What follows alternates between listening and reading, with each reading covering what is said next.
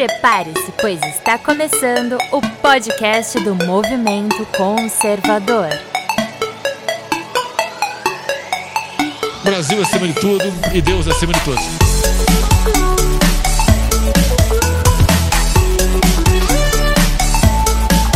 Olá, seja muito bem-vindo ao podcast do Movimento Conservador.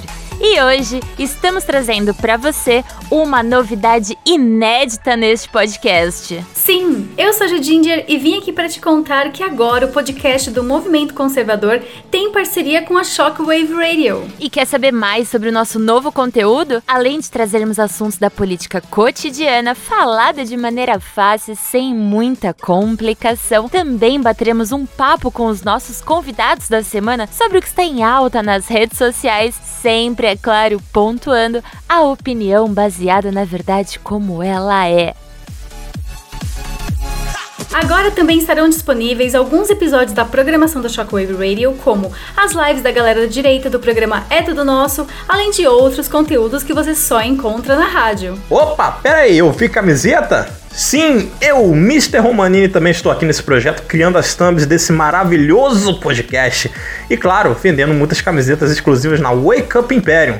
Lembrando que o link de cada um dos nossos parceiros estará aqui na descrição do seu podcast. E se você está cansado daquele jornalismo do supostamente, fique com a gente, curta as nossas redes sociais que também estarão aqui na descrição. Comente, sugira temas e compartilhe com os seus amigos para que a gente destrua fake news e traga conteúdo opressor de qualidade para você. Opa, conteúdo opressor é comigo mesmo. Eu sou o André Petros, coordenador nacional do Movimento Conservador e vim aqui dar o meu bom dia, boa tarde, boa noite pra galerinha de chapéu de alumínio, as tias do Zap e todos aí os nossos companheiros do podcast desta direita opressora e maravilhosa. Também vim contar aqui da nossa nova iniciativa do Movimento Conservador, que agora nós temos uma livraria. É só você acessar através do site livrariamovimentoconservador.com. E é isso aí, galera. Tem muita coisa no nosso movimento para oferecer para vocês. Vocês vão gostar bastante. Shockwave Radio. Movimento Conservador. Wake Up Imperium! Todos juntos por você. Bora escutar o podcast? E agora você vai acompanhar a segunda parte da super live promovida pela galera da direita. Ó, Olha E- só, unicórnio. ne- nesse momento tá tendo uma live na Globo News. Sabe quem são os convidados? Nem imagino. Ai. Fernando Haddad, João Amoedo, Ciro Gomes e Major Vitor Hugo. Pessoal que tá Nesse reclamando, vai lá ver. Quem tá aqui no chat reclamando, vai pra essa live, tá? Aí nego fala, cara, mas pô, fala do golpe. Mas é todo dia isso. O que, que o Vitor Hugo tem que estar lá na Globo, sentado junto com o Haddad, cara? É, eu, eu- eu vou explicar. O golpe da semana. O golpe da semana é o seguinte: é, como não vai dar pra fazer impeachment porque o Maia apodreceu e jogaram ele dentro de um guarda-roupa lá na Câmara, ninguém mais lembra quem ele é. Ele não tem Possivelmente vão mas deixar o Maia ser chutado. nem para mandar desligar a luz do Congresso, tá? então não dá para fazer impeachment. tá? É, só dá para a gente colocar processo de impeachment lá, tipo aqueles imbecis do MBL, para poder ficar fazendo mídia e aparecer lá entrevistinha na Jovem Pan, mas impeachment mesmo não rola. tá? Então o que, que resolveram fazer? Resolveram pegar aquela ação que tinha entrado no, no STF para cancelar os poderes da presidência, né, que eu nem lembro mais quem que entrou com aquilo, se foi a rede, quem que era, ou qual que era o partido que tinha pedido para revogar lá uns pontos da Constituição. Então Bolsonaro fica, mas não pode fazer nada. Como esse negócio também é absurdo, né, não vão fazer. Então o que, que eles resolveram? Eles resolveram colocar esse plano em ação por meio de várias ações. né? Então o Bolsonaro não pode nomear é, os cargos que são privativos da presidência porque ele tem interesse político, quando, bom, os cargos são para ser nomeados justamente por orientação política, né? É, ele não pode. Agora, ele não pode nem cancelar a exoneração do Ramagem na ABIN. Ele falou porque o ABIN ia para a Polícia Federal, então não vai, então volta para a ABIN. Aí não pode mais também é levantar a exoneração, porque se cancelar, ele vai ter que ser nomeado novamente, aí tem que ir para o Congresso passar por uma sabatina, né? Desgastar o cara. Então também não pode. Agora ele não pode mandar os, os venezuelanos embora. Ele não só não pode, como ele tem obrigação de mandar. Porque o Brasil tem um, um, um acordo né, entre vários países, que é o TIAR, né, que reconhece que a Venezuela vive hoje sob a invasão de um é, poder de um governante externo e ilegítimo. Né? Os países que, que signatários do TIAR entendem que o Maduro não é o presidente da Venezuela. Portanto, o Brasil não pode ter relações diplomáticas, né, por folha de lei, com a Venezuela como está. Ele não pode ter relações diplomáticas com o presidente Maduro. Então, esses caras, eles não são embaixadores, eles não são funcionários da embaixada, eles estão aqui, sei lá o que eles estão fazendo, mas eles não podem ter status diplomático no Brasil. Talvez se por uma ação humanitária, né, do Bolsonaro, não querer que esses caras voltem para aquele inferno na terra que se tornou a Venezuela, ele podia deixar os caras ficarem aqui sobre outro status, de visitante, sei lá, até de presidiário, talvez, né? Mas ele optou por mandar os caras de volta. Né? Afinal, quem decidiu trabalhar para o Maduro durante a vida inteira pode muito bem ficar morando lá na Venezuela. Né? Então, mas o Bolsonaro também não pode. Então, o que, que é? É tolher todas as nomeações do Bolsonaro, na minha visão, é obviamente para chegar a um ponto em que o Bolsonaro não possa nomear o próximo ministro do STF. Que ele também fique sob suspeição. Caralho. E, e, por exemplo, é, é, isso é interessante, uma ponderação interessante. Boa. Então ele não vai poder nomear ninguém. O, outros ministros de outros tribunais também, que são competência da, da presidência da República, né, ele não poder nomear. Né? Então, assim, é, é uma competência direta do presidente da República que dá certo equilíbrio ao, à, à divisão dos poderes, né, que estão querendo tolher o Bolsonaro. Só pode fazer o que aquele careca maluco com cara de vampiro que fica sentado lá no, no STF, deixa. Então, né, o que eu acho que o Bolsonaro devia fazer é justamente não nomear ninguém. Hum? Não nomear ninguém. Deixa lá. Não nomeia, não nomeia Polícia Federal, nomeia a BIM, nomeia ninguém e manda um comunicado para o STF pedindo a lista de quem são as pessoas que ele pode nomear. Né? E constrangeu o, o STF a se pronunciar a respeito disso. Né? É assim que tem que ser feito. Mas, mas tá bom, não posso nomear, então não nomeei ninguém. Vocês mandam aí, falam quem quer para nomear. Não mas, nomeei as pessoas. Mais constrangedor do que já está acontecendo, é. pelo amor de pois é. Né? Então, o funcionário não pode exercer uma prerrogativa constitucional de indicação de um delegado que é apto. Que tem então, não, o que. O... Exatamente, Fabi. Então, assim, ó, é, o que o, o está falando não é... é constranger o Supremo na medida em que você é, faz um ofício solicitando ao Supremo, já que você não deixa eu indicar quem eu acho que tem que ser de acordo com o artigo 84 da Constituição, indica você, ministro Alexandre de Moraes. Quem é o Mas seu? eu não duvido que eles vão indicar. O negócio tá fora da. Não tem. Claro, eles vão falar assim: não, não precisa indicar ninguém, deixa, deixa o, o Disney aí, o. o... E aí, qual seria o fato? Ele, ele deixar a coisa acontecer, deixar o barco andar? Porque aí a gente vai cair lá no, na é. turma do 2, né? É, então, e, e, qual que é o problema, então? Agora, como o Moro entregou lá o, o celular para a Polícia Federal analisar 15 meses de conversa, etc., na mão de gente que foi colocada lá pelo próprio Moro, né, que eram parceiros do Moro na, na, nas fases iniciais da Lava Jato, que é o pessoal que está no DICOR, né, o que, que eles vão tentar fazer? Então, como não dá para fazer impeachment, vão tentar suspender o, o mandato do Bolsonaro enquanto estão investigando, lá, analisando, para ver se tem algum problema é. na, nas conversas do, do Moro com o Bolsonaro pelo WhatsApp. Né? E vão tentar fazer isso.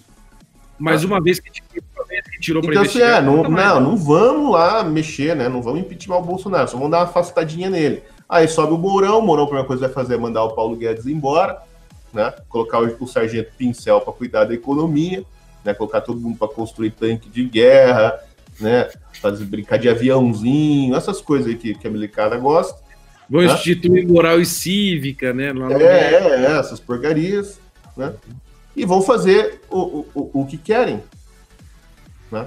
Até o Bolsonaro poder voltar, só que 180 dias longe da, da presidência, acho que ele tem alguma chance de voltar, e nesse período o ministro do STF já foi nomeado. Aí pode até voltar. Eu acho que, acho que isso aqui é uma panela de pressão, né? Eu acho que se acontecer algo desse tipo, o negócio ferve. Não é possível que as pessoas não estejam acordadas para esse tipo de movimento. Meu Deus. Porque tudo que temos, a gente é o que vai definir, né? Acho que eu vi o Bernardo tweetando a respeito disso hoje. Quem vai definir, então, é que lado que as Forças Armadas vão estar? É isso, né, Bernardo? É. é, é mas, pessoal, na, Sim, na história... desculpa, mas...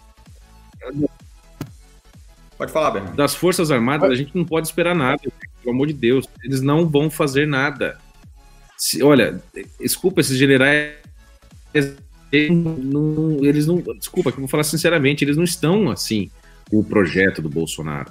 É o que o Silvio já explicou. Né? O Silvio me passou, inclusive, leituras excelentes para ler sobre essas coisas dos militares. Eu estou lendo, estou ficando chocado, embasbacado. Por quê? Porque os militares têm um projeto próprio, eles têm uma visão de Brasil própria para eles, que ela é independente de qualquer espectro, espectro político. Ou seja, ela é uma visão de defesa do Brasil. Então não importa quem esteja lá, eles vão fingir, lá vão bater continência para comunista, vão bater continência para o Bolsonaro, etc. E a visão deles continua tocando o Brasil, entendeu? E eles não vão querer livrar o Brasil do comunismo é, cultural, qualquer coisa do tipo. Não, eles só vão mexer se tiver uma segurança física é, sendo ameaçada. Do resto, deixa o pau curar. Eu, eu concordo, eu concordo. O ET, ele era mexer. mais corajoso do que, o, do que os militares, que o ET ainda cumprimentava assim, ó. né, os militares ali, ó, nem isso aqui eles fazem, ó. Os caras é, cagão, cara. O ET é mais corajoso. álcool em gel no fuzil, entendeu? Álcool é. em gel no fuzil, cara. O que tem a falar, Fernando? É. Cara, é, é a, a, minha visão é assim. Na história, é, quando a gente vai pegar a história do Brasil, você pega desde o Império, do Império, tá, do, do império até aqui, é, as Forças Armadas, elas sempre são ali o, o. É o fiel da balança. Deu merda, vamos ver o que, que o Exército vai fazer, né? As Forças Armadas vão fazer. Sempre foi assim. A gente está num ponto hoje que, é, que aí a minha, a minha leitura que eu faço, especificamente minha, é, é, quem está escutando a gente, né? Isso aqui é a minha leitura, não é nem, a, não é nem o consenso da Super Live, não. Isso aqui é, o, é, é a minha leitura. Eu acho que hoje a gente chegou num ponto onde, quando você fala assim, as Forças Armadas hoje são Bolsonaro, a minha visão é que não são. Eles não são. Não são Bolsonaro. Mas eles são algo que na mentalidade maluca, na, na, na, na, compreensão maluca desses caras, é algo muito mais importante. Esses caras são republicanos. Eles amam a porra do sistema republicano. Eles adoram. Então, se você falar assim, vamos derrubar a república, aí eles. Aí os caras ficam puto, entendeu? Vamos derrubar a república. Aí o cara já, cadê o FAO? Cadê aquele FAO enferrujado? Bora, limpa o FAO. Se você falar que vai derrubar o Bolsonaro, eles não. Então, qual o ponto que a gente tem hoje? Eu acho, hoje eu fico assim. Eu não acho que o exército vai cagar tudo, toda a história. Eu não acho que eles vão fazer isso hoje. Por quê? Não pelo Bolsonaro, mas porque derrubar o Bolsonaro hoje é derrubar a República. Então, quando a gente pega aqui, por exemplo, ah, Fernando, vamos apostar uma caixa de. Bora apostar uma caixa de Heineken aqui. Você acha que o, que o STF vai afastar o Jair? Se eu fosse apostar a minha caixinha de preciosas Heineken, eu não apostaria que eles vão derrubar o Jair. Por quê? Se acontecer isso, é, é, a população imediatamente invade a porra do Congresso. Aí o que, que eu entendo que aconteceria? Eu entendo que as Forças Armadas atuariam. Para quê? Para invadir o Congresso? Para fechar o STF? Não eles iriam para a Praça dos Três Poderes, ali para frente do Congresso, para impedir que a polícia, né, a Força Nacional ou a Polícia Legislativa atacasse a população.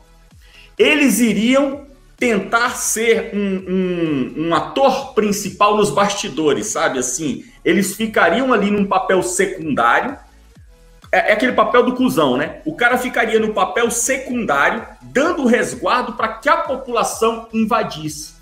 Eu tenho essa visão hoje. É, é, eu sei que os militares não estão com o Jair, mas eles estão com a República. Derrubar o Jair hoje é derrubar a República. Então eu entendo que o Exército hoje, sim, ele está pronto, inclusive porque nós temos informações aqui é, é, internas, né? De que as, os comandantes das Forças Armadas eles já conversaram sim tanto com o STF quanto com o Congresso, demonstrando que, na força, não vão tirar o Jair. O próprio Jair Bolsonaro, hoje pela manhã, disse isso diante das câmeras ali, o pessoal na porta do Alvorada. O Jair disse: fiquem tranquilos, no golpe não vão me tirar.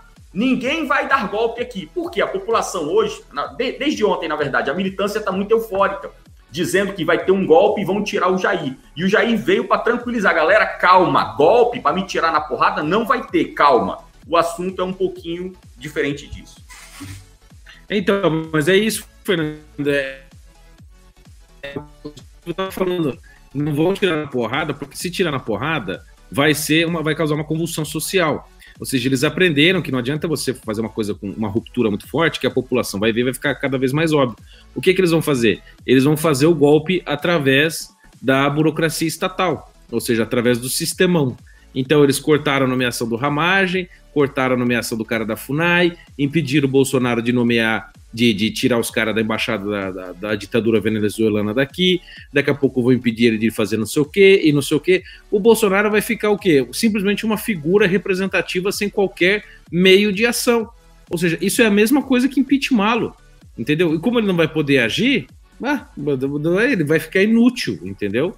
entendeu? E aí eles vão poder fazer o que quiserem, entendeu? É, é essa a história. Não é tirá-lo do governo, é inutilizá-lo, é neutralizá-lo. Entendeu? Quem sabe até que ele fique, sei lá, vulnerável, matem ele mesmo de verdade, um outro adepto, sei lá. Querem, né? Mas assim, a ideia é utilizar completamente, é imobilizá-la, dar um. pegar uma, aquela, aquela sucuri, né? E fazer o estrangulamento da cobra, sufocar o cara.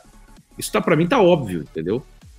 Então, a Câmara verdade. faz um pouquinho, o Senado faz um pouquinho, o Judiciário faz. Não teve uma porra de um juiz de uma vara de merda, de um, de um, de um, eu não lembro qual que era, um juizinho lá, um juizecozinho lá, que decidiu um negócio lá da propaganda do governo, não me lembro o que que era.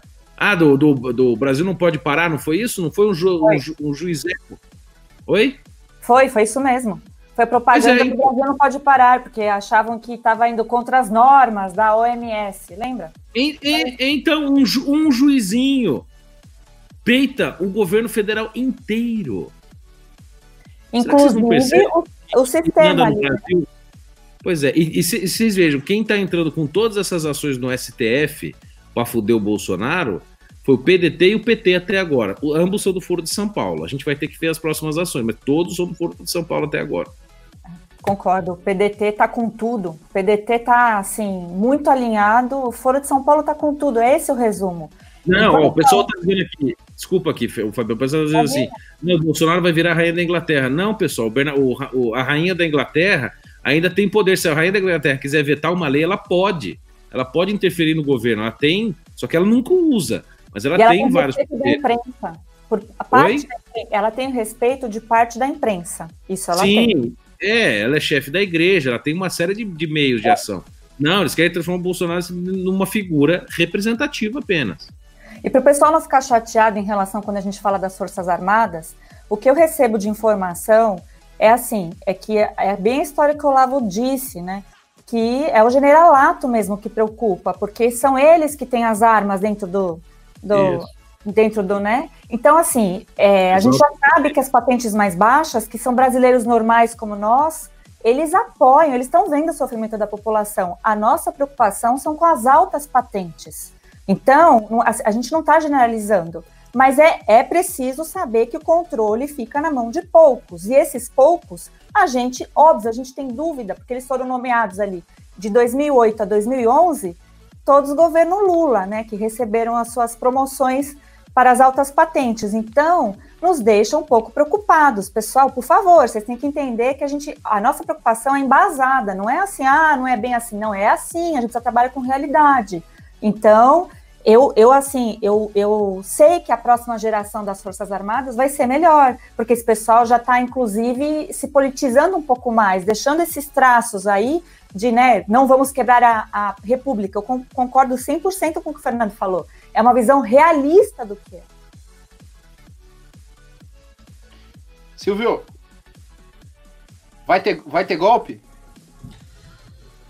Olha. De militar, cara, é, é que assim, as pessoas imaginam o golpe como o Mourão, não esse Mourão, o outro Mourão, deu lá nos anos 60, né? Entrar dentro do tanque e dirigir o tanque até Brasília. Isso aí não vai ter, né? É Agora, é assim, Mouro, Mourão, Moura, né? Mourinho. E isso aí eu, eu, duvido que os militares façam, não há, não há condições de, de que isso seja feito, e, e, nem precisa, né, na verdade. Porque se for para tirar o Bolsonaro, é só para tirar um, um, cara só, né? É... Mas assim, então, o, o, Fernando falou uma coisa interessante. Você, ah, os militares já disseram, né, que não vão fazer o Bolsonaro sair à força, né, não vão deixar. Mas isso, isso quer dizer o que exatamente? Né? Veja, o, os militares, a, a, o exército, sobretudo, tem uma tradição de intervenção na, na, na política republicana justamente nesses momentos, quando a, o comando do exército chega é, na a conclusão de que a república está em perigo porque tem um elemento ali é, de agitação, né, causando é, inquietação na, na, na república. E aí eles intervêm, né? normalmente tirando alguém do poder. Né? Isso sempre foi assim na nossa história inteira. Né? É, é, óbvio que o, que o Bolsonaro é visto com, com suspeita por boa parte da cúpula do, do Exército, sobretudo. Né? Porque vocês não podem esquecer que o Bolsonaro foi um mau militar, né? O Bolsonaro nunca foi um militar exemplar. Né? É um mau soldado, né? indisciplinado. Né? É, foi por isso. do sindicato militar, os negócios. É, né? sindicalista, etc. É. E. Então, assim, há, há uma, uma, uma impressão no meio militar de que o Bolsonaro é um cara insubordinado, embora ele seja o chefe da porra toda, né? Mas é um cara, um cara insubordinado que causa, né? É, inquietação. É só ver as falas do, do Mourão. Toda vez que o Bolsonaro ele, faz fala alguma coisa, ele o é Mourão vem lá, né? Falar as merdas dele.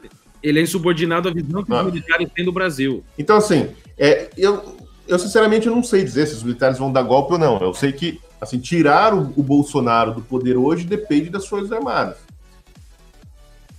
Se o Bolsonaro falar, não saio, o STF vai ter que acionar alguém para tirar. Aí, esse é o ponto. Aí você vai, ter, vai ver que, de que lado que as Forças Armadas estão. E, a interpretação de, vamos assim, de, de, de estabilidade institucional que, que as Forças Armadas vão dar para a coisa. Né?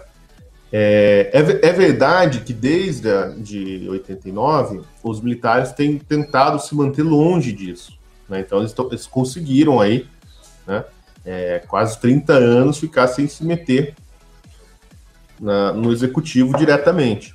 Né? Embora tem gente que fique delirando lá, achando que o general salvou o Brasil pelo Twitter lá na época da, da Dilma, etc. Né? Mas assim, não tem, não tem ação direta. Então, assim, eu realmente não, eu não sei, eu acho que não vai ter golpe de militar, não. Né? Mas a tirar o Bolsonaro para permanecer dele vai depender de uma decisão das Forças Armadas, isso certamente. Né? Agora, uma coisa é os, os militares dar um golpe, outra coisa é assim, os militares só serem a, o, o, o cacetete na mão da, da, oligarquia. Agora, uma coisa que eu quero falar é o seguinte: as pessoas não podem esquecer, e eu estava falando né, esses dias sobre isso, que era a questão de você ter uma força externa né, para tentar mudar o rumo né, decadente de um sistema que está né, em plena pura entropia, que é a nossa república. Né, está se desfacelando nada mais faz sentido, né? As ordens jurídicas não, não servem para nada, é tudo uma loucura, são todas contraditórias. Então, né, eu, eu não vejo realmente outra solução senão a, a desobediência civil. Né? Então, mas o que as pessoas precisam entender é assim, que os militares não são uma força externa a um sistema. Vocês não podem esquecer que o exército criou a república. A república é toda montada sob feições militares. E as Forças Armadas um negócio que chama o soldo.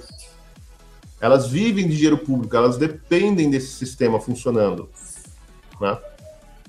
As Forças Armadas têm um negócio que chama a, a, Política de Defesa Nacional, que na cabeça dos milicos, até hoje, é assim desde a Getúlio Vargas até hoje, acredita que todos os recursos nacionais, financeiros, humanos e materiais, devem ser orientados para a defesa nacional. Né? Esse é o ponto de entender. Então, assim, as Forças Armadas são. Isso, são dá, uma, dá, uma, dá uma ênfase. Explica certinho isso aí. Tipo... Desculpa, Bernardo, cortou aqui, eu não entendi o que você falou. Explica bem detalhado esse negócio da, da, da política de, de, defesa nacional. A política de defesa nacional é o seguinte: que que a coisa toda foi criada na Escola Superior de Guerra. Né? Depois, primeiro foi o Góes Monteiro que pensou isso aí lá no Estado Novo, Getúlio Vargas, e depois a, a Escola Superior de Guerra transformou isso em uma espécie de doutrina oficial da política militar. Que é basicamente isso que eu falei: assim, todos os recursos do, da, da nação estão submetidas à Organização da Defesa Nacional que por sua vez deve ser feita pelas Forças Armadas. Ou seja, tudo tem que estar à disposição dos militares para fazer o que eles acham que é necessário para defender o país. Tudo, né? Tudo, tudo. Todas as pessoas, as comunicações, as empresas, os recursos é, minerais, os recursos humanos, os recursos hídricos, tudo faz parte de um grande esforço de guerra. Né? Isso é a política oficial do Exército. É, é por isso que, para militar, tudo é estratégico. Você já viram isso falando? Ah, não, não pode privatizar lá a fábrica de band-aid, porque isso aí é indústria estratégica. Né? Ah, não pode fazer um programa de concessão de estradas, porque as estradas são estratégicas. Né? Não pode fazer nada, porque tudo é estratégico. Né? Então, por exemplo, você tinha uma lei no Brasil que proibia ter é, capital estrangeiro em companhias aéreas. Né? Por que, que, era assim? Porque durante, depois que acabou a Segunda Guerra, né, as Forças Armadas imaginavam que, no, caso de uma guerra, talvez precisasse é, estatizar as frotas civis para juntar o efetivo de guerra, certo? Então tinha que ir lá pegar os aviões da Varig, da VASP e tal, para juntar com os aviões da Força Aérea para um, um, um, possível efetivo de guerra. E se as empresas fossem estrangeiras, operando no Brasil, você ia ter um, um problema grave para fazer isso né, que envolver direitos de outros países, etc. Então você não ia conseguir estatizar a frota. Né? Essa lei foi criada lá nos anos 40, 50, e ela perdurou até agora no governo do Temer. A gente não podia ter empresa, é, empresa estrangeira investindo no mercado aéreo brasileiro, né, da aviação aérea brasileira, porque os, os, os, militares acreditavam que isso aí era uma, uma coisa estratégica. Né? Então, assim, então a, a, aviação civil brasileira ela é estratégica à cabeça dos militares. O que acontece? Bom, o que acontece é que ela praticamente não existe, porque ela é controlada por três, quatro empresas. Né? As pontes aéreas são reduzidas. Eu, por exemplo, para sair daqui de Londrina para ir para Foz do Iguaçu, tem que ir para São Paulo. Né?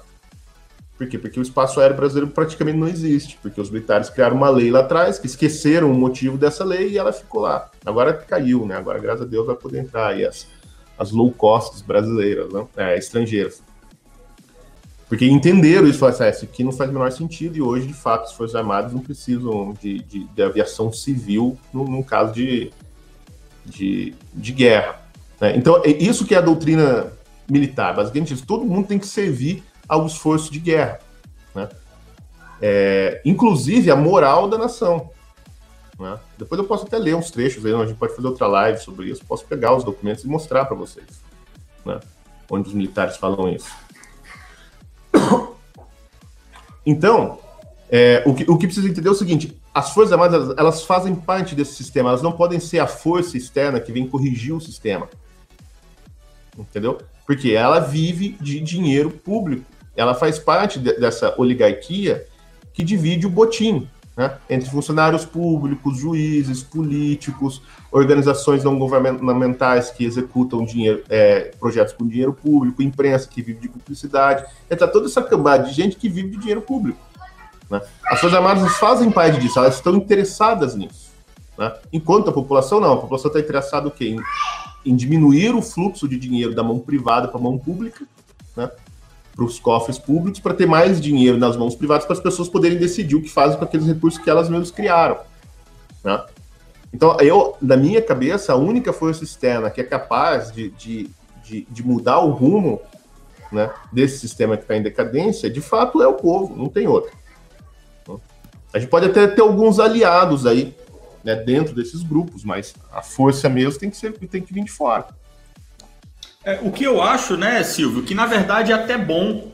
É, eu, eu, fico feliz de ter chegado nesse ponto, porque é, é, lógico, todos nós aqui, se a gente for falar sobre o Brasil, que é o, o país que a gente quer construir, agora conseguiu chegar à direita no poder, para onde a gente quer caminhar, A última coisa que a gente precisava agora era um governo militar. É, é, é, era, era, o fim da picada. Era o, os militares saírem do governo militar, concorrer à eleição, ganhar na urna, apesar do Adélio, apesar da, da, da fraude das urnas Smartmatic, apesar de tudo, o Exército conseguir voltar pelo voto, e agora, depois de ganhar no voto, a gente ganhar na bala. Então, é, é lógico, é a última coisa que a gente queria. É, eu acho que quando a gente chega nesse ponto de nós, só de nós estarmos discutindo aqui, o povo brasileiro é, estando ali na, na linha tênue entre avançar ou não rumo ao prédio físico do STF, avançar ou não na rampa do Congresso, já é uma evolução, né? É, é, eu, não é um ponto que você fala assim, pô, Fernando, mas como que pode ser evolução se a gente está resolvendo a coisa no braço? Realmente, a violência é a linguagem é, é, primeira, né? De todo o reino animal, né? Até o, leão resolve a coisa na porrada, não é conversando. Mas nós já estivemos muito piores. Porque nós já estivemos num ponto onde pessoas poderiam tomar o poder e a gente não, não fazia nada. Nós já chegamos no ponto, por exemplo, em 2003, o Congresso descobriu que o Lula estava com mensalão, né? O, o, o FHC, ex-presidente Fernando Henrique Cardoso, descobriu ali o, o, mensalão e, ao invés de jogar a merda no ventilador, é, articulou nos bastidores para que o Lula não fosse preso. Hoje a gente está num ponto onde nós estamos vendo as metas e estamos falando: olha, se passar desse ponto aqui, a gente vai dessa porra e resolve na porrada. Então eu vejo, é. eu vejo como um, um, um ponto de, de evolução. Deixa eu, deixa eu, eu também acho, viu, Fernando? Eu, eu, concordo contigo. É, é bom falar isso aí, né? Que acho que a gente já falando, não sei se a gente falou desde o começo, desde as primeiras lives, mas eu acho sim que nós estamos numa situação muito melhor, embora a confusão geral, do que a gente estava, por exemplo, em 2013. Né? É, eu acho que a consciência da população brasileira evoluiu assim muito, muito, muito. É uma coisa quase inimaginável né, o que a gente vive é. hoje. Na, na linha do que você falou, Fernando, chegou uma notícia aqui para mim agora deputado Douglas Garcia me mandou para o Zap aqui a informação de que três pessoas teriam sido presas em flagrante é, por protestar diante da residência do ministro Alexandre Moraes. Ele pediu o auxílio da força policial, a força policial cumpriu e prendeu esses três cidadãos. E agora eles estão tentando fazer uma vaquinha para pagar fiança e os caras poderem voltar para casa. Então a gente já tem, né? Isso sem falar no que aconteceu com o Alan, sem falar no que aconteceu uh, com, com, o Edson Salomão, né, pessoas que sofreram violência direta aí, sem ter explicação, sem ter causa e etc. É, e aí, por outro lado, também, a gente tem todo um histórico já de, de fatos ocorridos e concretizados, que essa linha da violência estatal já foi cruzada. E aí minha pergunta é, e aí, o que fazer?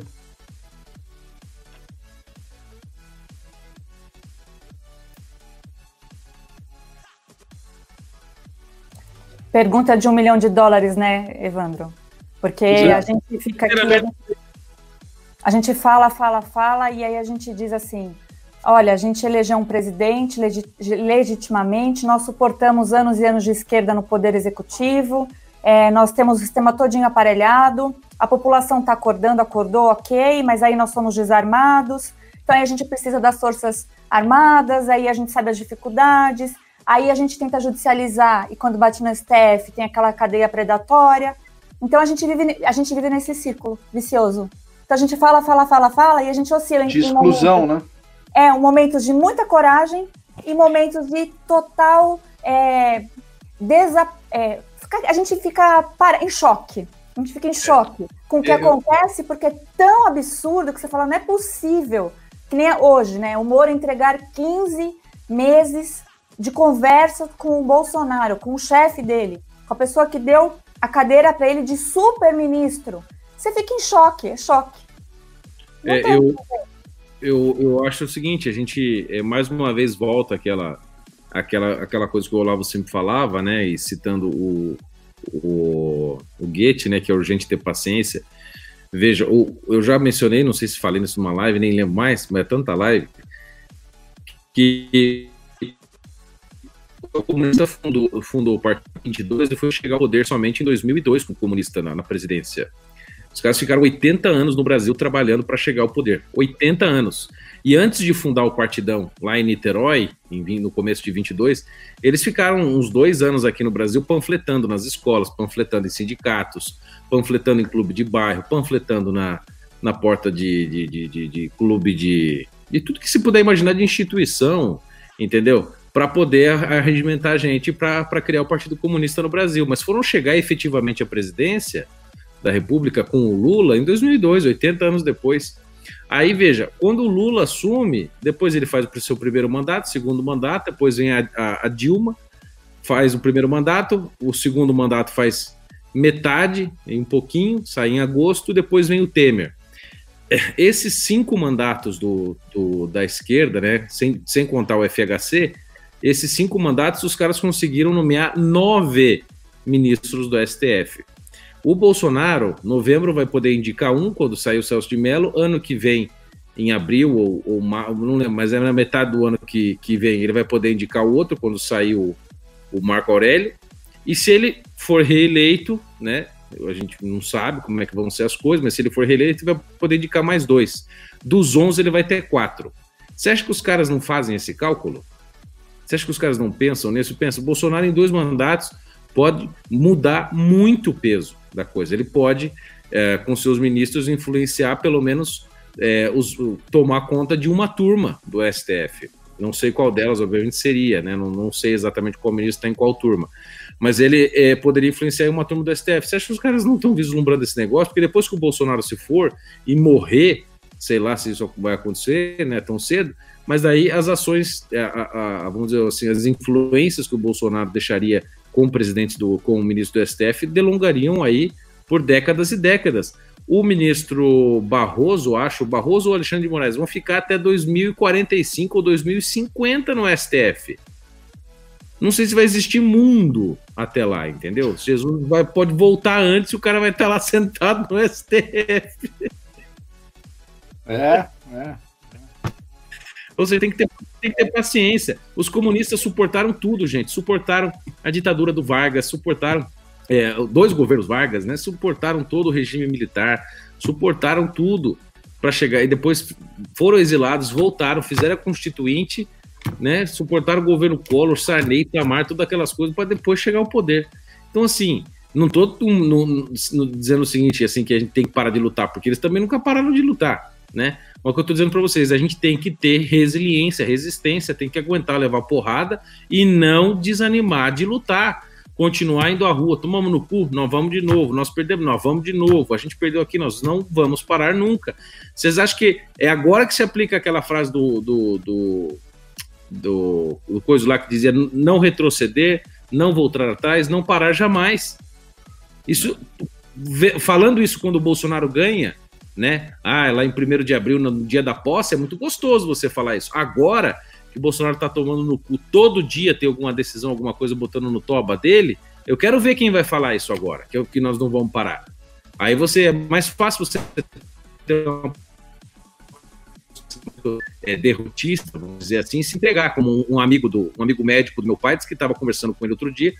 Aí meu pai contou, né, que o cara chegou pro meu pai e falou assim: é, veja bem, doutor, né? Meu pai é médico. Falou assim: veja bem, doutor, olha, teve o Império Egípcio, teve o Império Babilônio, o Império Assírio, teve o Império dos Romanos, né? teve o Império de Napoleão, agora chegou a vez do Império da China. Não tem o que fazer, é isso aí mesmo. Que tem nego que tá assim já, fudeu, o governo acabou mesmo, né? Agora nós vamos ter que lidar com o que vem. Gente, tá cheio de gente assim, eu tô falando. Olha, a minha opinião é que nós estamos no meio de um processo revolucionário clássico. As pessoas não, não acordaram para isso. Né? Sim. Onde as instituições elas não funcionam mais de acordo com regras, elas funcionam de acordo com o poder discricionário de quem está lá ocupando o cargo. Né? Então, é lógico, nós temos que ter uma das linhas de ação por dentro do próprio sistema. Né? Fazer ativismo jurídico, né?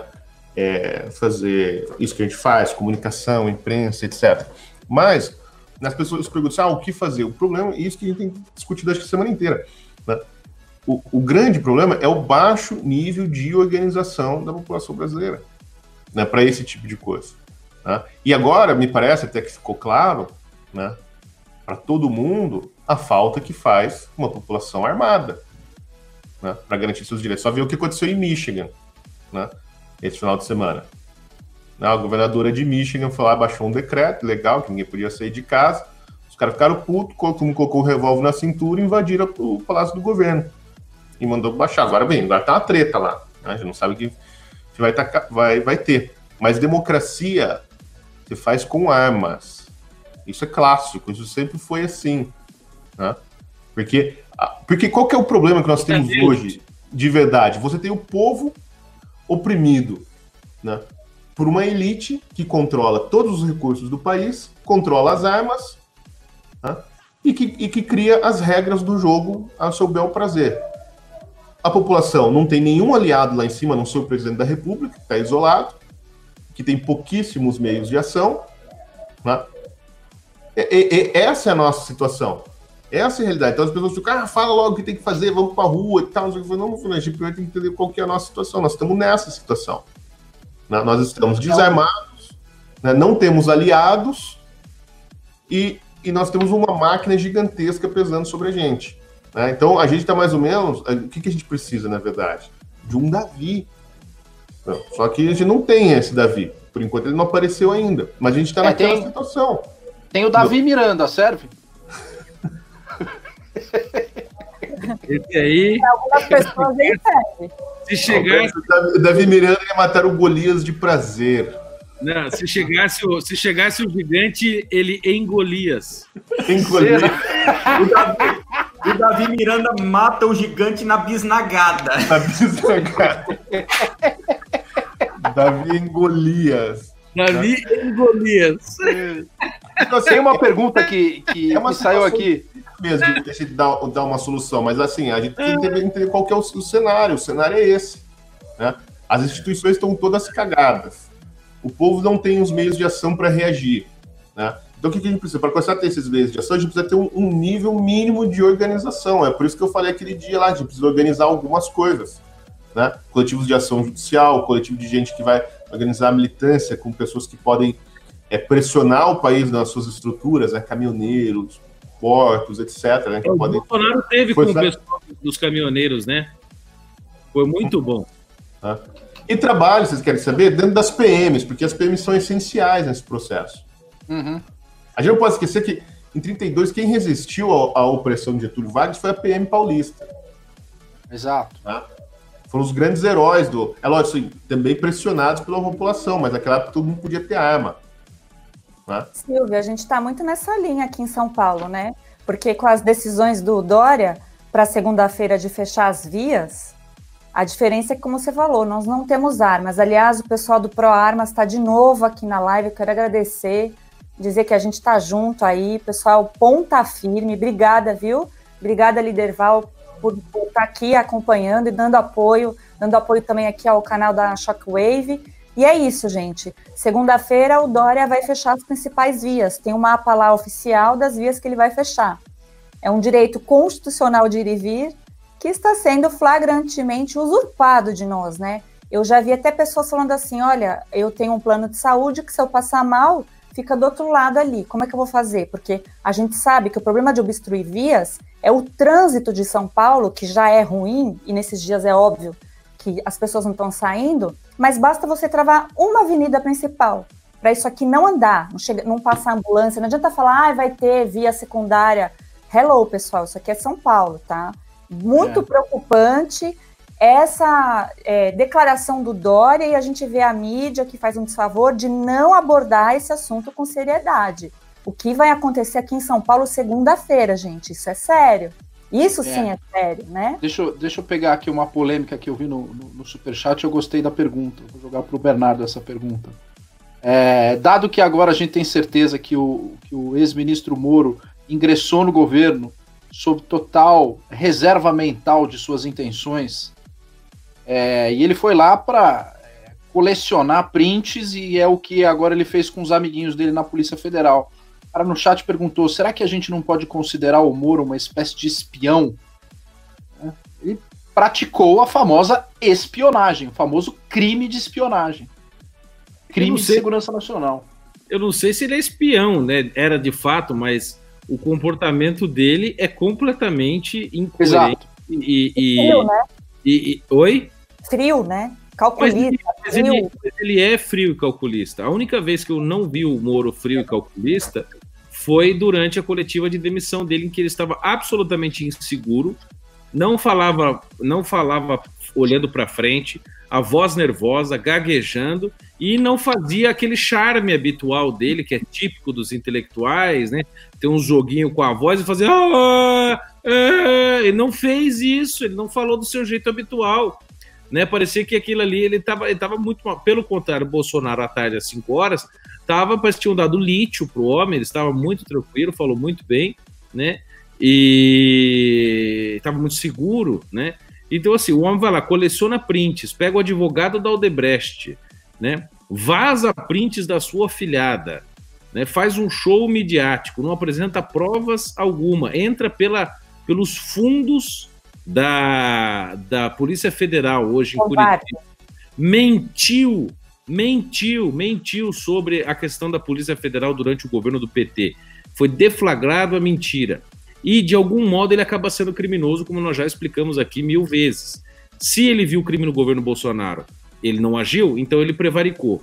E se não tinha crimes, ele acusou de crimes, então ele caluniou e também é criminoso. Das duas, uma, ele se fodeu, entendeu? Agora, o cara que do primeiro momento começa a guardar os prints de 15 meses, isso significa o quê? Que aquilo foi premeditado. No mínimo significa que foi premeditado, né? Então, assim, agora, e, e que posição desleal você entregar conversas privadas com o seu ex-chefe? Eu já tive muito chefe bacana na minha vida, mas já tive uns filhos da puta que, assim, porra, e são inomináveis, né? Alguns deles até depois a gente se reconciliou e tudo mais. Mas isso simplesmente não se faz, gente. Agora, a pergunta é a seguinte: imagina que você é um cacique de partido, tipo João né, e você quer colocar o Moro no seu partido, o Moro pensa, tá, vai fazer uma proposta para ele pro novo para ser presidente em 2022. Será que o Amoedo é tão idiota que ele vai contratar um cara, né, vai chamar um cara para ser é, presidente na chapa dele que fica dando print, entregando as coisas, fudendo o chefe? Quem faz com um, faz com dois. Quem faz com dois, faz com três, entendeu? Desculpa, mas bandidos do Congresso são mais confiáveis do que, do que esse cara. Né? Porque tem muito cara, filha da puta, que tá no Congresso, ou muito deputado criminoso. Por exemplo, sei lá, o Eduardo Cunha é um deles. Você chegava com o cara, fazia um acordo aqui, ó, no fiozinho do bigode, o cara mantém a palavra. Os bandidos bão, que são bandido grosso, sempre mantêm a palavra no fio do bigode. Eles não traem a palavra, entendeu? Se fechar a questão, der a mão ali, ó, cuspir, não tem traição. Agora o superministro tem, né? Com advogado da Odebrecht, do Eduardo Cunha e subsecretário da OAB. Que Deixa porra, eu- cara, viu? É, Deixa eu ler a, a- a Lei de Segurança Nacional aqui, ó. Artigo 21 da Lei de Segurança Nacional. Revelar segredo obtido em razão do cargo, emprego ou função pública relativamente a planos, ações ou operações militares ou policiais contra rebeldes, insurretos ou revolucionários. Pena reclusão de 2 a 10 anos.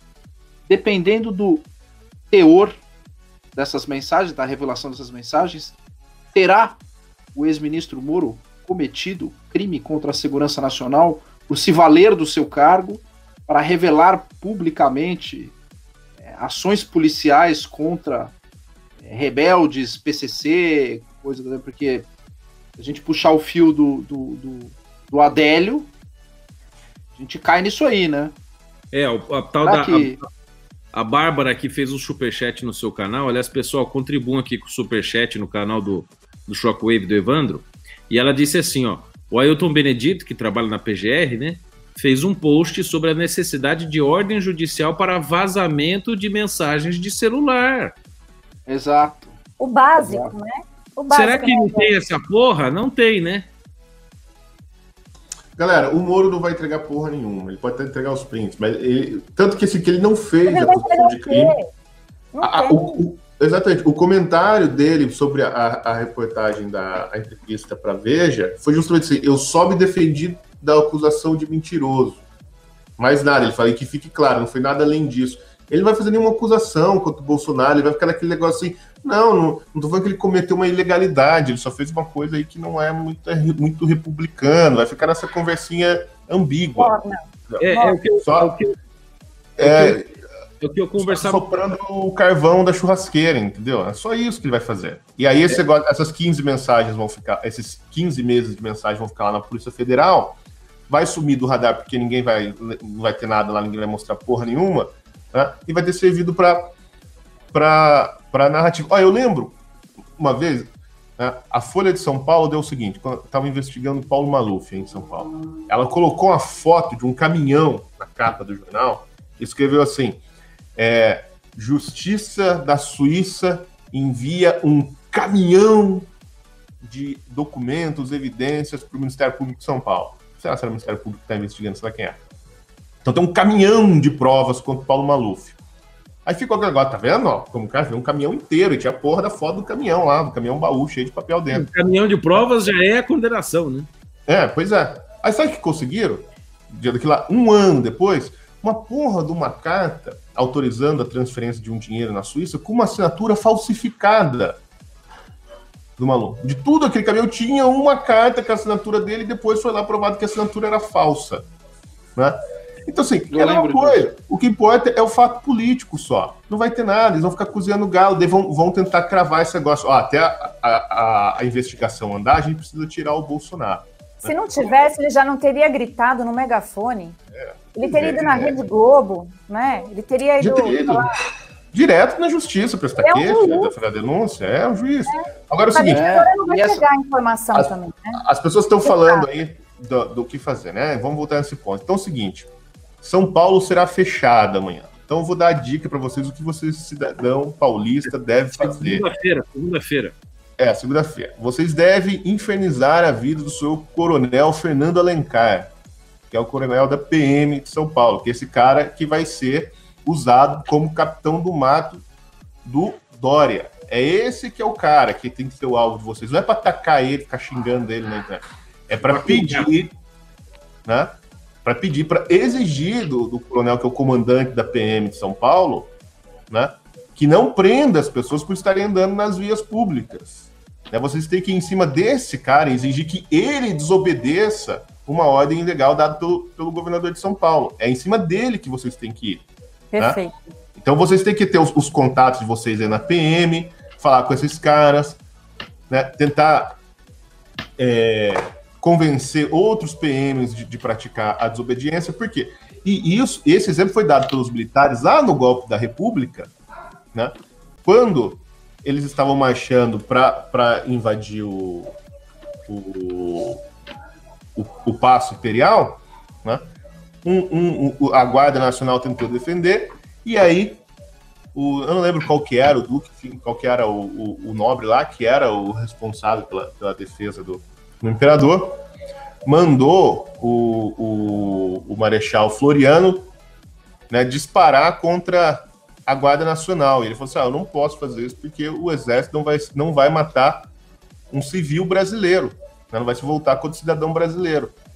Coronel Aragão! É, exatamente. Então, assim, a gente tem um exemplo disso aí na história brasileira. Então, vocês têm que infernizar a vida do comandante da, Esse da berro do de São Paulo. Equivale a uma metralhadora. Quase morri Ah. de susto.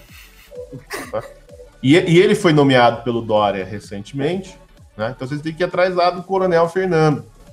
Infernizar É. esse sujeito, para que ele não cumpra a ordem, né? E tentar articular dentro da PM, né? Os policiais que, que não, não querem cumprir essa ordem, porque ela é flagrantemente ilegal. Né? E entrar com as porras da ação contra o, o governo Dória. Né? E, e deixa eu complementar uma coisa também, Silvio.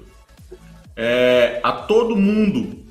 Cara, todo, vo- você é chato, você é muito chato, você fica toda live gritando. Ai, o que, que a gente vai fazer? É um 4-2 o cacete? Então vamos lá.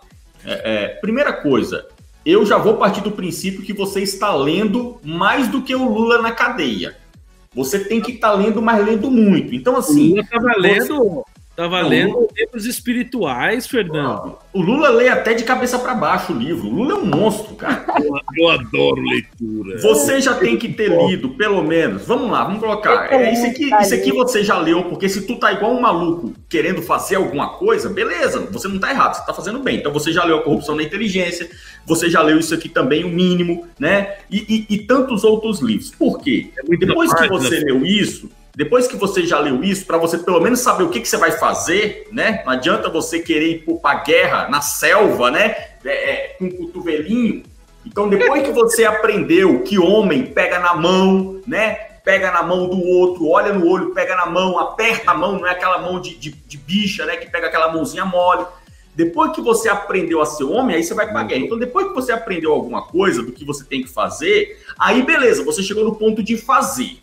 Então vamos lá, você que está me ouvindo aí direto de Catolé do Rocha, você que está em Cerro Corá, lá no Rio Grande do Norte, você que está em Pato Branco, no, no, no, Paraná, eu quero te dizer o seguinte: não venha para a bosta da Brasília.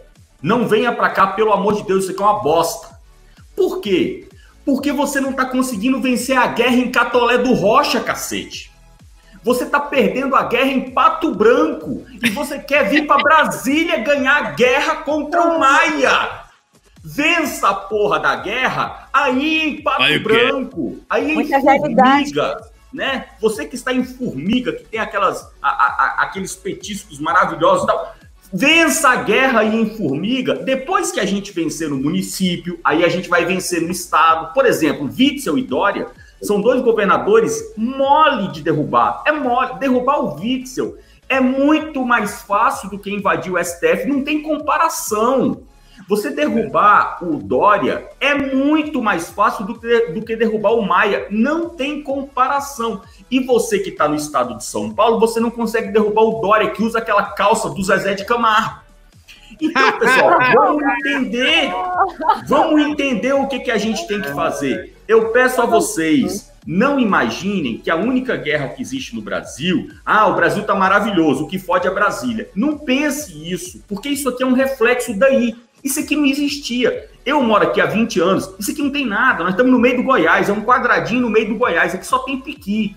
Então aqui, não pense você que toda a desgraça do mundo está aqui. Aqui não está nada. Isso aqui é uma bosta. Isso aqui só tem vagabundo que veio. Tô falando da política, tá, gente? Isso aqui só tem vagabundo que veio dos outros estados.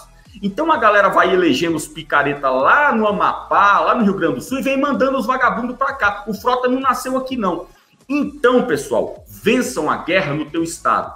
Vençam a guerra no teu município. Esse ano é um ano incrível para você fazer isso, porque esse ano é ano de eleição.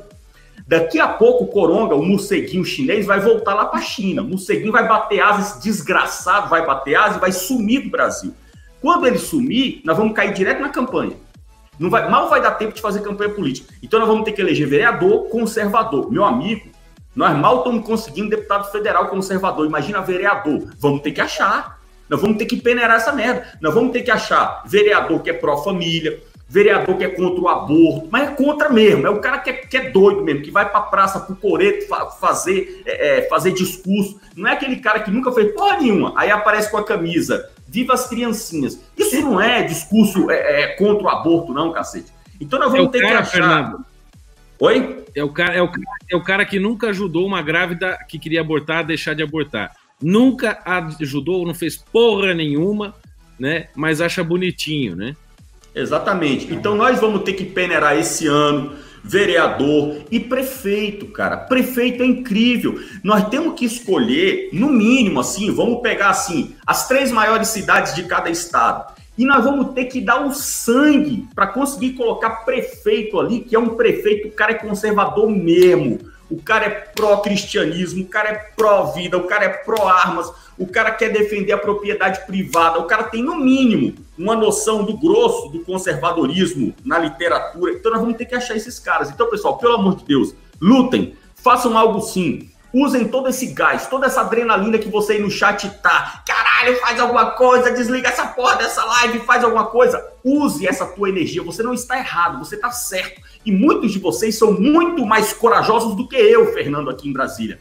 Usem essa coragem, essa adrenalina, essa testosterona de vocês e vençam a guerra nos seus municípios, pelo amor de Deus.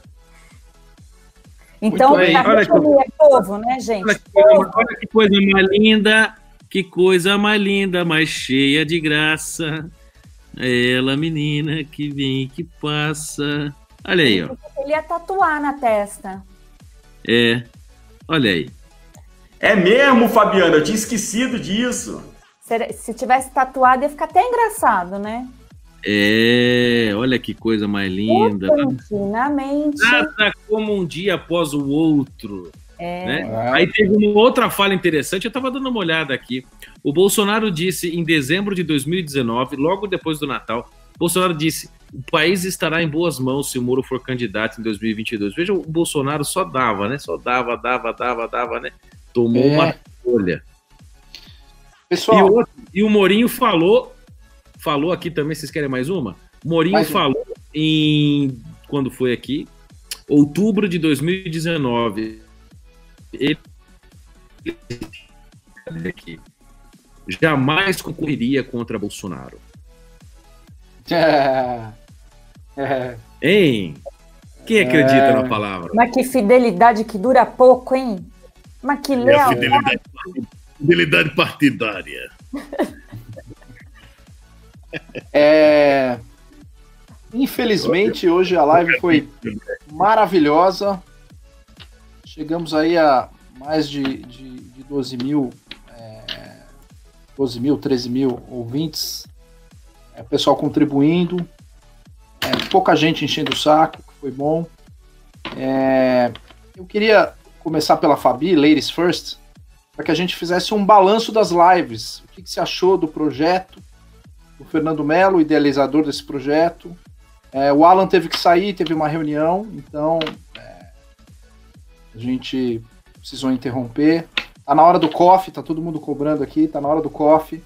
Então a gente precisava é, fechar aí a live de hoje com as considerações finais, não só sobre a live de hoje, mas sobre o, o- projeto do qual a gente pretende é, manter esse projeto sazonalmente, pelo menos uma vez por mês, né? Uma, uma semana de, de, de, de lives uma vez por mês.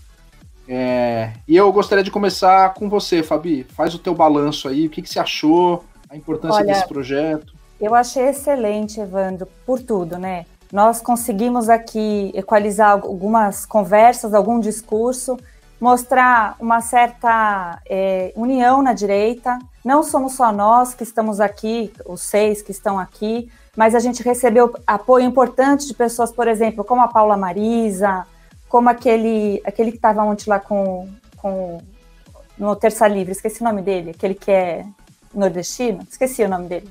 Mauro, não é Mauro Fagundes, é Mauro Fagundes, né? E a gente começa a ver assim que existe essa direita pronta para se organizar, pronta para querer fazer. A gente recebeu também muito pedido, né? Olha, eu quero contribuir com isso. Gente me falando, olha, deixa eu fazer o logo, deixa eu fazer isso, deixa eu carregar lá os móveis que o Alan é, falou, né? Então é isso. A gente precisa realmente de toda ajuda possível e o pessoal também precisa entender que nem tudo é de forma imediata, né? Não adianta a gente ter um, eu sei que a, a situação precisa, a gente está numa situação difícil, que nunca aconteceu, né? A gente ficar fechado em casa e com conversinha de OMS, mas é necessário essa união. O pessoal tem perguntado muitas coisas assim na prática, doutora, mas e o uso da, das máscaras, né? Olha, pessoal, eu, eu penso assim, politicamente é, juridicamente é um absurdo, mas politicamente, se eu tivesse que escolher trabalhar usando máscara ou ficar em casa, eu iria usar máscara. Não é problema a máscara. É, fomos contaminados na mente de uma tal forma que para sair agora desse tempo de tão clausurado que estamos, para um tempo de liberdade que tínhamos, tem que fazer essa transição. E, no, e nisso a gente tem que se unir nas narrativas, a gente tem que entender que o governo federal ele não vai ser perfeito porque está tudo aparelhado, e essa construção começa lá na educação, né, que as pautas, tanto que o Silvio sabe tão bem, começa na educação e a gente vai fazendo isso é, paulatinamente, né, sem parar.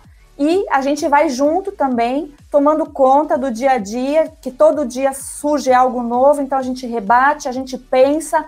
Tem momentos que eu sei, tanto eu quanto quem fez a live aqui, o pessoal, esse timaço, mas também quem você que está assistindo, bate um desespero, um desânimo, mas não adianta, né? O tal do não ter mais, né? é realmente real. A gente não pode ter medo e a gente tem que enfrentar. Veja ontem o professor Olavo de Carvalho, já né, com a sua vida estabilizada, tudo, veio com um discurso otimista, falando sobre realidade, porque afinal ele tem experiência, que isso só traz quando você tem alguns anos de idade, né? Então, assim, é ouvir também os mais velhos, veja aí nessas manifestações, sempre o pessoal mais velho que está à frente, o pessoal que é aposentado, então, assim, a gente precisa se unir. Essa direita não é aquela direita odiosa que ficam falando que existe, isso não é realidade, a realidade, na verdade, é que somos brasileiros comuns, desesperados, porque sabemos o potencial que esse Brasil tem. Então, agradeço você, Fernando, que foi o idealizador desse projeto. Sei que daqui vai surgir coisas maravilhosas para a sociedade, não só para nós individualmente, mas para a sociedade, que é, que é importante.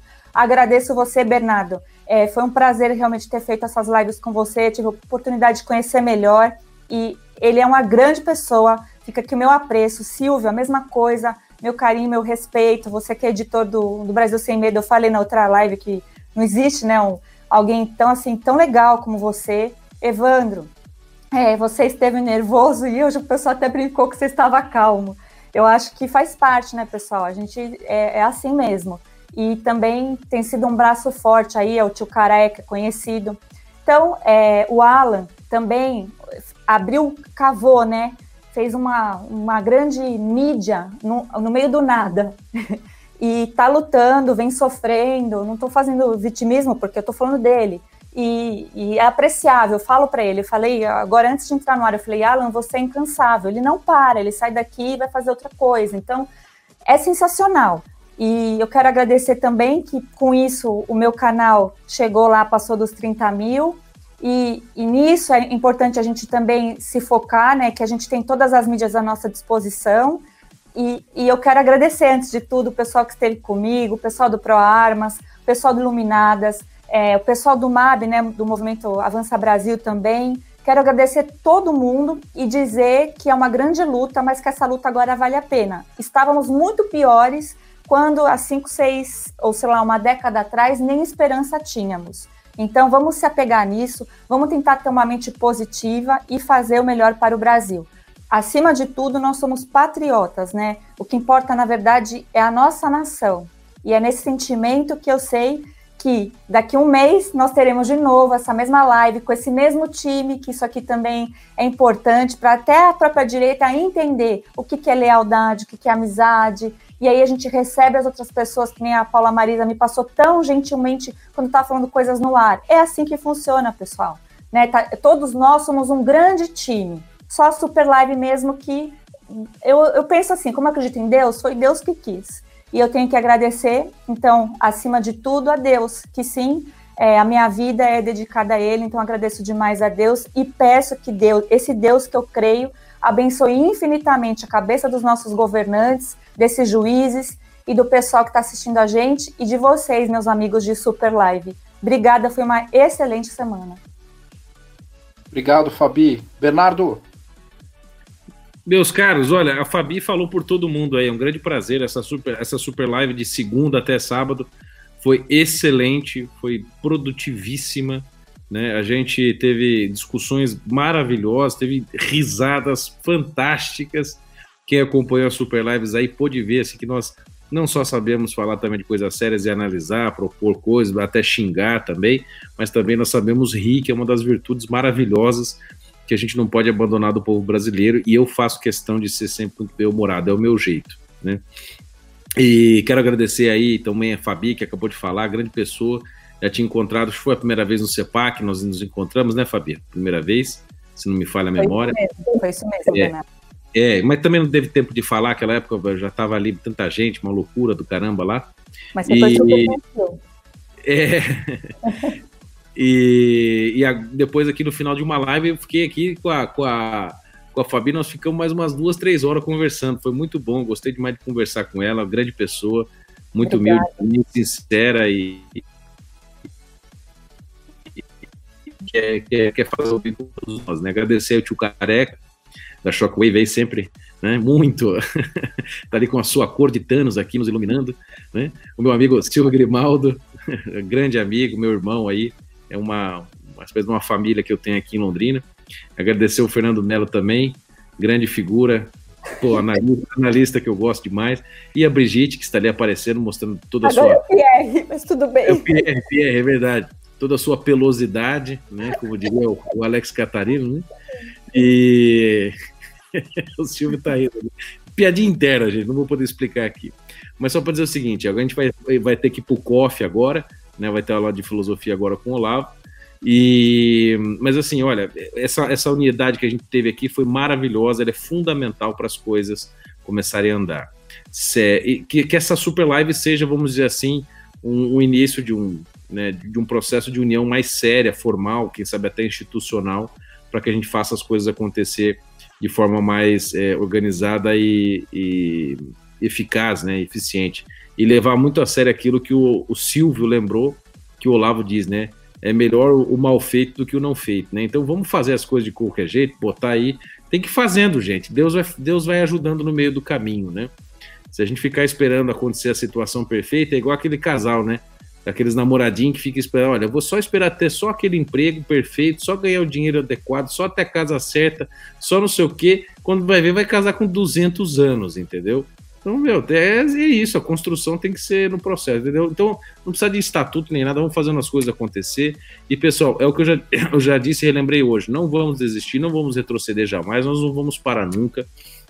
Né? O movimento conservador vai superar essas crises e, e nós vamos ajudar aí a, a construir uma, uma, uma cultura conservadora séria no Brasil, com profundidade, e dentro das possibilidades aqui de cada um, nós vamos, nós vamos fuder com a porra toda.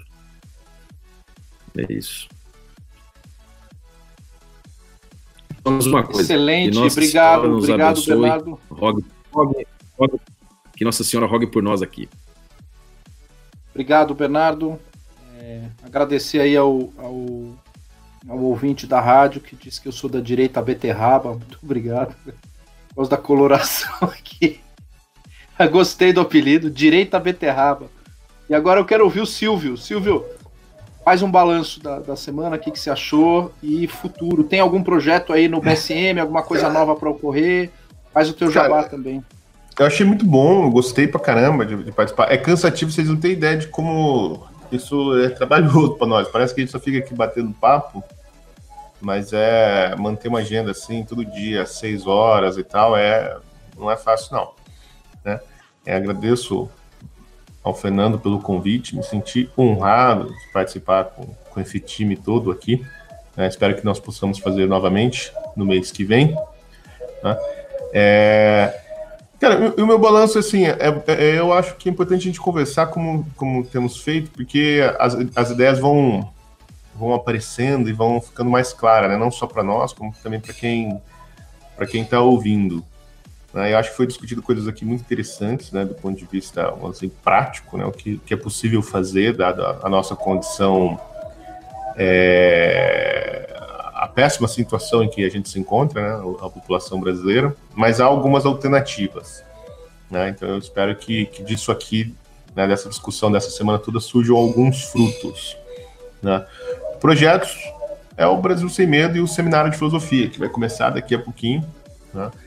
É, com o, o, atraso regulamentar do Olavo, né? Daqui a pouco vai essas aulas. Então se inscrevam, quem tem interesse no seminário de filosofia. Atraso regulamentar, exatamente. É, não precisa ter nenhum, nenhum é, conhecimento prévio de filosofia, nada. O curso é feito para mongolões como a gente mesmo. Né? É, é, uma, é a, é a catequese para índio, né? Igual, o Olavo é igual Anchieta. Né? Então vocês não precisam de nenhum pré-requisito para se inscrever no COF. Então, é seminariofilosofia.org, né? É, assinem o, o brasilsemmedo.com, conheçam lá o site. Inclusive, hoje tem uma entrevista com o Paulo Briguet, que é nosso editor-chefe, no Back to the Kitchen, da Lola e da Cris, que voltou, né?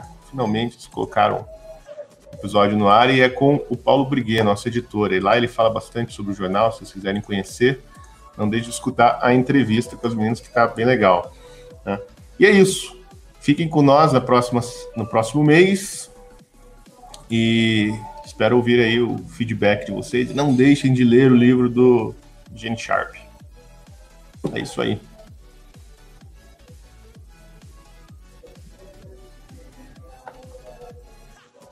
Evandro dormiu ali, ó, pelo jeito. Mas fala aí, Fernando, já que o Evandro tá dormindo? É, tá em transe, Evandro. Ele tava, tava, tava no mudo, desculpa. Ele tava no mudo. É, é, eu queria fazer minhas considerações finais aqui. Agradecer ao Bernardo, agradecer ao Silvio e ao time do BSM, agradecer a Fabi, agradecer ao Alan dos Santos e agradecer ao meu time na Shockwave, principalmente a minha chefa, que é a Ju Ginger, que deu um super apoio aí pra gente conseguir fazer essas seis lives. Um beijo para você. É... E eu não tenho muito mais o que dizer em relação ao balanço disso. Acho que vocês extraíram bem. A gente está é, tentando capturar aí é, tudo que é importante para a gente poder é, projetar e trazer o discurso é, para dentro dessa é, de uma certa iluminação, né? Porque a gente anda sempre numa obscuridade, cada um no seu canalzinho. Acho muito importante o que a gente está fazendo, né? Se juntar e, e unir as forças para poder é, fazer com que a discussão seja bem promovida. Quero também agradecer a todos, todos, todos os, os ouvintes e todos os que participaram é, das seis lives, exceto os comunistas e os bisnaguentos que entraram para encher o saco, mas todos aqueles que entraram para elogiar, gostaria de deixar um grande beijo, um grande abraço. A gente faz isso para vocês, então todo esse trabalho é feito para vocês é a razão pela qual deixei por último o agradecimento para o nosso ouvinte. E agora passo a palavra para que a gente feche essa super live com o idealizador desse projeto, meu grande amigo Fernando Melo, do canal Comunicação e Política. Fernando, suas Pessoal. ponderações aí. Você é o idealizador disso, solta o verbo. Tamo junto. Vamos lá, pessoal. Eu agradeço de coração a todo mundo que participou com a gente dessa semana. Foi uma semana incrível. É, eu gostei demais. O nosso objetivo aqui desde o início é que a gente venha aqui falar aquilo que você não quer ouvir mesmo. A ideia é essa, né? Porque todos nós temos canal, todos nós já, já falamos em algum lugar, ou em revista, ou em jornal, ou, em, ou no YouTube, ou na rádio. É, então, ah, eu quero ouvir o Fernando falar. Que é nada. Eu já estou lá no meu canal o tempo todo. É, eu, eu vim aqui para falar o que você não quer ouvir. E o nosso objetivo aqui é realmente pautar a discussão. Agora, imagina você se pautar a discussão fosse falar tudo aquilo que você ouve todo dia. Né? Pessoal, se aquilo que a gente fala todo dia já estivesse resolvendo os problemas, não precisaríamos de mais nada. O, a ideia da Super Live é justamente nós começarmos a pautar. Pautar quem? Pautar o Bonner, né? pautar lá o, o, o, Jornal da Bandeirantes. Não, esses caras eles são pautados pelo capeta. Satanás lá do inferno manda a pauta para eles e eles publicam e adoram e, e ganham salário por isso. A gente está aqui para pautar a direita. Nós temos que pautar a direita. Porque a direita tem muita energia, a direita está com muita força. Graças a Deus, a direita está muito grande no Brasil. Nós temos muita gente disposta a trabalhar, mas estamos pouco ou mal direcionados. Então não estamos sabendo canalizar a energia para os projetos certos.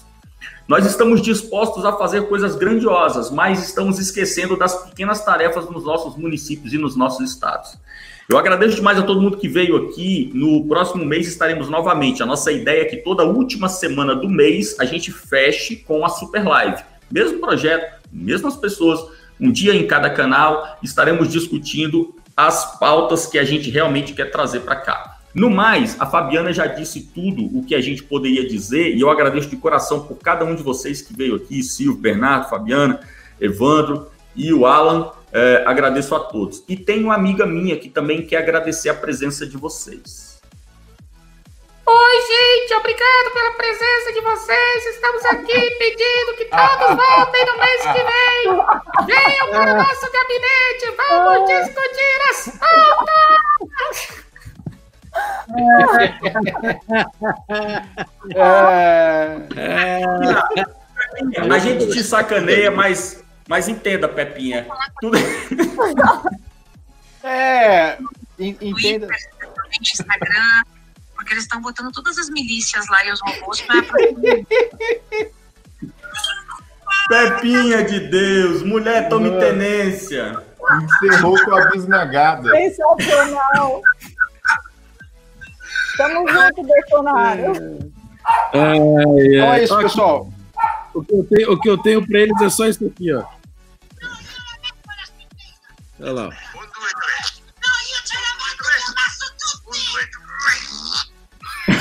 É só isso que eu tenho pra essa gente. Então é isso, pessoal. É, quase três horas de live, agradabilíssima hoje. É, novamente deixo meu obrigado aos colegas aqui de bancada e ao- a todos os espectadores, a chefa na rádio. É, fiquem conosco aqui na Shockwave. Daqui a pouco começa o programa do DJ Vanderlei, da TV Marisol. Não percam. Amanhã às 10 tem o meu programa Metal Bridges. Metal Bridges. Quem gosta de um metal, amanhã vai ter um programa especial sobre Tim Ripper Owens. E a gente vai fazer um mês só para homenagear o Dio. O Dio eh, morreu em 16 de maio de 2010, 10 anos de eh, aniversário da morte do Ronnie James Dio. Vai ficar um mês só fazendo programas disso. Amanhã eu também estou no Tô em Choque, tá umas três com a Ju Ginger, fazendo comentários eh, abrasivos sobre a política brasileira. Amanhã não, desculpa, segunda-feira. Amanhã é domingo. Amanhã é dia de dormir e descansar. Fiquem conosco. Foi uma honra. Grande abraço a todos. Um beijo no coração de vocês. Shockwave Radio. Movimento Conservador. Wake Up Imperium. Todos juntos por você. Brasil acima de tudo e Deus acima de todos.